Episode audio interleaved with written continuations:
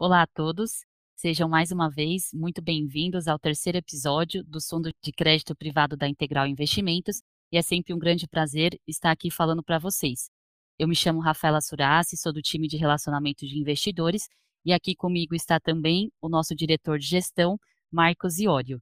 Hoje a gente vai falar sobre o cenário macroeconômico e das performances referentes ao mês de fevereiro dos fundos líquidos de crédito privado. Marcos, nesses últimos tempos, o cenário não tem sido muito fácil para os investidores. A gente precisa ter estômago para aguentar essa volatilidade e saber capturar as oportunidades nos momentos mais oportunos. E no mês passado, essa situação não foi diferente. Fevereiro foi mais um mês marcado aí por volatilidade, muito por conta da invasão militar da Rússia na Ucrânia e todas as consequências que isso traz para o mundo inteiro. Dito isso, Marcos, como é que você analisa os impactos desses conflitos no mercado global e no mercado brasileiro de uma forma mais geral? Oi, Rafa. Então, a principal consequência que a gente viu até aqui com o início desse conflito na Europa foi uma elevação das expectativas de inflação. Os mercados passaram 2021 bastante assustados com a persistência da inflação e o ano de 2022 já começou com a expectativa de que os bancos centrais dos países desenvolvidos vão ter que ser mais duros para conter os preços. É, e durante fevereiro, com o início do conflito na Ucrânia, o quadro se deteriorou ainda mais. A Rússia é uma grande produtora de commodities, né, petróleo, é, grãos, commodities metálicas, e com vários países anunciando sanções contra a Rússia, a expectativa é que o fornecimento dessas matérias-primas seja afetado. Isso causou uma alta generalizada nos preços e as expectativas de inflação aumentaram de forma acentuada no mundo. No Brasil não foi diferente, a gente viu principalmente o mercado de juros sofrendo bastante, né, com essa expectativa de inflação mais alta. Do início de fevereiro até o começo de março, as taxas de juros de curto prazo chegaram a subir quase 100 pontos. O mercado passou a precificar Selic em mais de 13% e a expectativa para o IPCA para esse ano de 2022 passaram de 6%. Certo, Marcos, uma situação aí bem delicada e como é que foi o mercado especificamente para a classe de crédito privado? Para crédito privado, o mercado segue em um momento positivo, principalmente quando a gente fala dos ativos pós-fixados atrelados ao CDI. Os fundos de renda fixa continuaram com captação bastante forte, no mês captaram mais de 27 bilhões, com destaque para os fundos de crédito privado em CDI.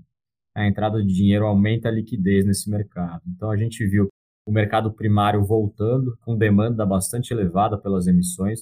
Durante o mês de fevereiro, no mercado de debêntures foram emitidos mais de 19 bilhões. Aí no mercado secundário, a liquidez também aumentou em relação ao final do ano passado. A gente voltou a enxergar fechamentos dos spreads.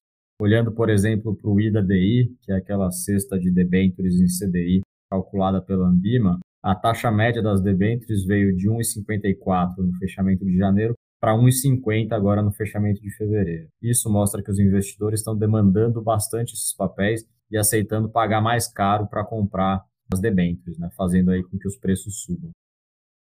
Que bom, Marcos. Então, pelo menos, né, tem mais uma a classe de ativos aí bastante interessante, né, para o investidor. Mais especificamente, né, a, a classe de crédito privado high grade, que a gente escolhe aí papéis de empresas aí com uma situação financeira, né, bastante confortável para enfrentar esses momentos de crise e também de volatilidade e juros altos. E já aproveitando para falar da performance dos nossos fundos, né, frente a esse cenário aí bastante positivo para crédito privado, os nossos resultados foram bastante interessantes.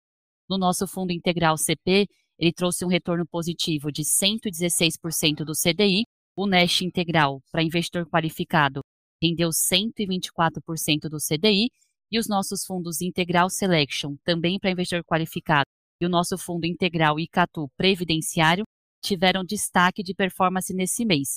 O Integral Selection rendeu 128% do CDI, o que representa um ganho de CDI mais 2,80%, e o nosso fundo ICATU Previdenciário trouxe um retorno positivo de 122% do CDI, o equivalente ao CDI mais 2,23%.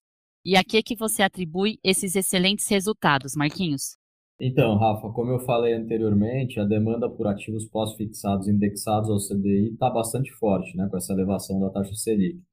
Com muita gente querendo comprar os ativos, os preços se elevam e as taxas caem.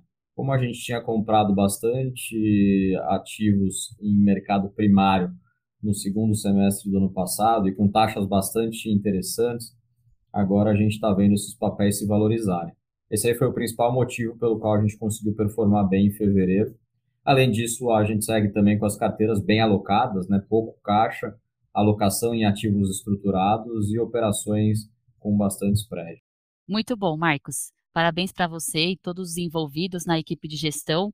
Esse acho que é um grande diferencial, né, que o investidor pode poder contar com um gestor profissional aí analisando o mercado, fazendo a seleção dos melhores ativos, para a gente conseguir trazer esses retornos consistentes ao longo do tempo.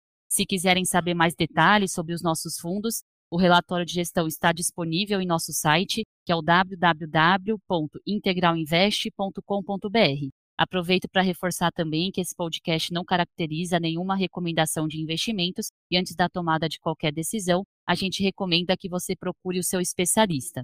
Obrigada, Marcos, mais uma vez pela sua participação e contribuição, a audiência de todos os nossos ouvintes e nos vemos no próximo mês. Qualquer dúvida, estamos à disposição.